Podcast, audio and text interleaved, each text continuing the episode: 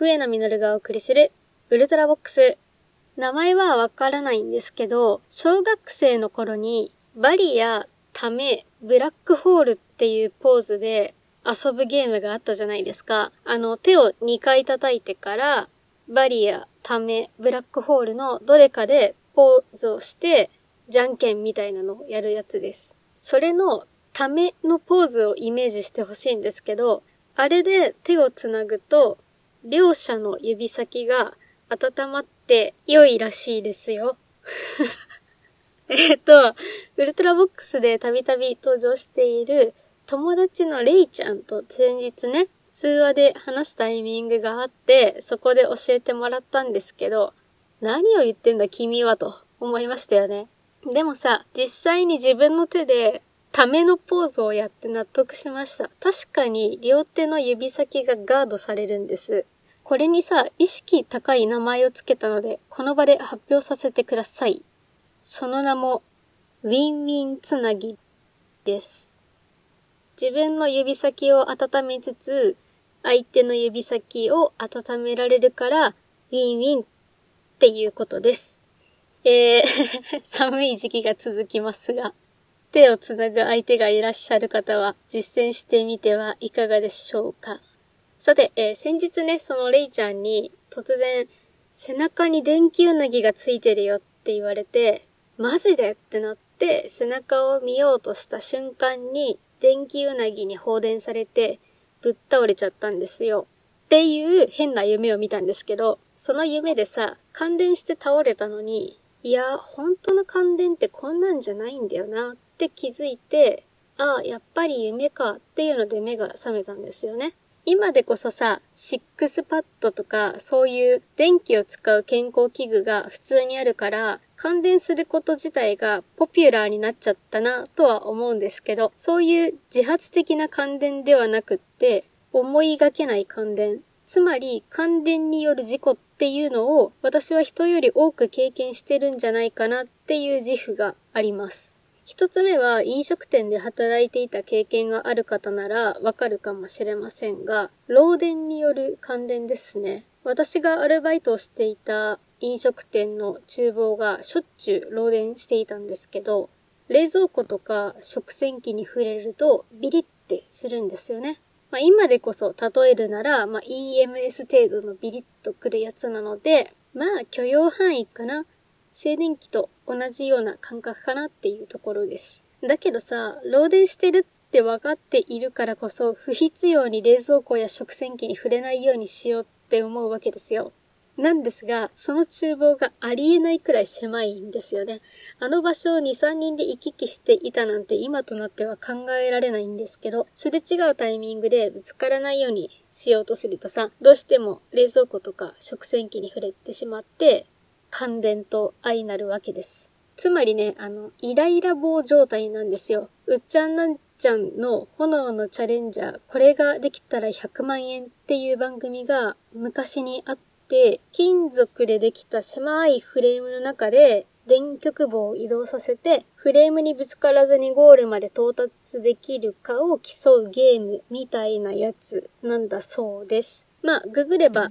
一発わかると思うので気になったらググってください。まあ、狭い中を移動してぶつかったら感電、まあ、つまりゲームオーバーっていうところが季節してイライラ棒の仕組みと同じじゃんっていう話ですね。続いての感電はね、マイクの感電です。マイク単体なら感電しないんですけど、エレキギターみたいな、その電気に接続した楽器を演奏している人がマイクを使うという条件が重なると感電するんですね。ギターボーカル経験者なら必ず通る道なんじゃないかなって思います。これはね、さっきの厨房の漏電と比べると結構痛いです。静電気のパチっていうのを5倍くらいにした威力があります。で、マイクだからさ、唇が感電するんですけど、唇って体の中でも皮膚がとりわけ薄いじゃないですか。っていうのもあるし、歌っている途中に感電すると歌が途切れるし、なかなかギターボーカル泣かせなんですよね。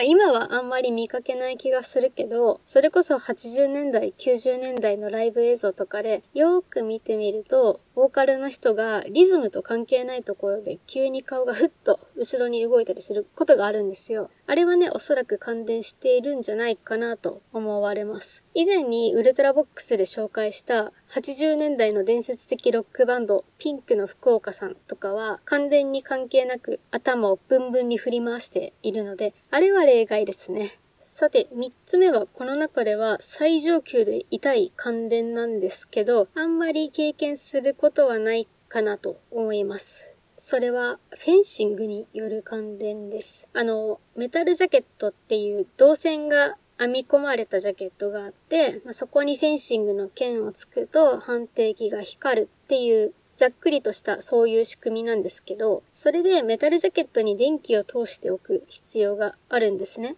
あれ、電気は通してるんですけど、普通に触っても感電はしないんですよ。ただね、汗をかいた状態で下を向いたりするとさ、下の顎とそのメタルジャケットの首元部分がぶつかっちゃって、そこで通電するみたいなんですよね。これね、本当に痛いんですよ。あの、ギザギザした刃物が肌をかすめるようなことがあったら、きっとこんな痛みなんだろうなっていう、なんかね、破れるような恐怖を覚える痛みです。電気をよくビリビリっって表現しますけど、こいつに至ってはね、ジリジリですね。で、一瞬だから、ジャッとかそんな感じです。で、フェンシングってね、電気を使っていて、かつ、剣を使う競技だから、本当に稀になんですけど、剣同士がぶつかった時に、パーンってね、花火みたいなのが、あ、違う、火花みたいなのが出る時もあるんですよ。で、大会で見たことがなくて、うちのフェンシングクラブのみで発生したので、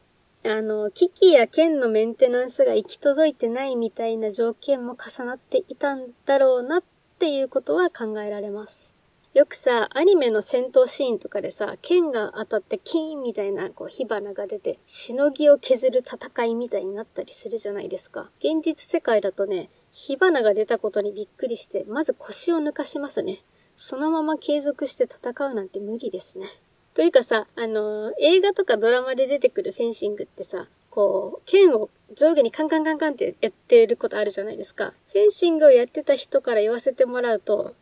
違うんですよ。その剣を下に行くと見せかけて、相手の剣が下に行った隙に上を狙うとか、その裏の裏を行く戦略で、いかに相手の有効面をつくかっっていう勝負なので、実際は剣はカンカンしないし、してるとしたら、よほど気の合う下手くそ同士なんじゃないかなっていうことになりますし、その競技じゃないその決闘みたいなフェンシングだったとしても、やっぱりこう、隙を狙っていかないといけないから、あんなカンカンすることはね、まずないです。まあ、何にせよ映像で見ていることと実態は全然違うよっていうのはよくあることですよね。吹奏楽部だった人がさ、漫画やイラストで描かれている楽器の持ち方間違ってるじゃんって指摘するのと似たような話かなと思います。そういえば、あの、前職の後輩が言っていたんですけどね、学生時代にゲームの攻略サイトを自分で作って、ウェブ広告でお小遣いを稼いでいたそうなのですけど、そのサイトの記事にわざと誤字を入れるんだそうです。すると、それが気になったユーザーが誤字を指摘しますよね。で、指摘されれば素直に直すんですけど、わざわざ誤字を指摘するようなユーザーだから、ちゃんと直しているのかが気になって、再び記事にアクセスするし、新しく記事が追加されれば、それに誤字がないかを見に来るんですって。そうすると、それだけでそこそこにアクセスが稼げて、それが広告収入になるんだそうです。頭いいですよね。となると、どこかの誰かさんがちょくちょく感情を間違えているのは、ひょっとしてそういうことなのか、と気になるところですね。話は脱線しましたが、あの生活の面でいろいろな関連があるということ、お分かりいただけましたでしょうか？特にあの漏電に関しては火災になりかねないので、ビリッとなったらすぐに電気工事を依頼しましょう。はい。お知らせですが、毎週金曜日22時からやっているライブ配信について、1月21日はお休みとなります。28日は予定通り配信予定です。お相手は私、笛野実がお送りしました。それでは次回のウルトラボックスでお会いしましょう。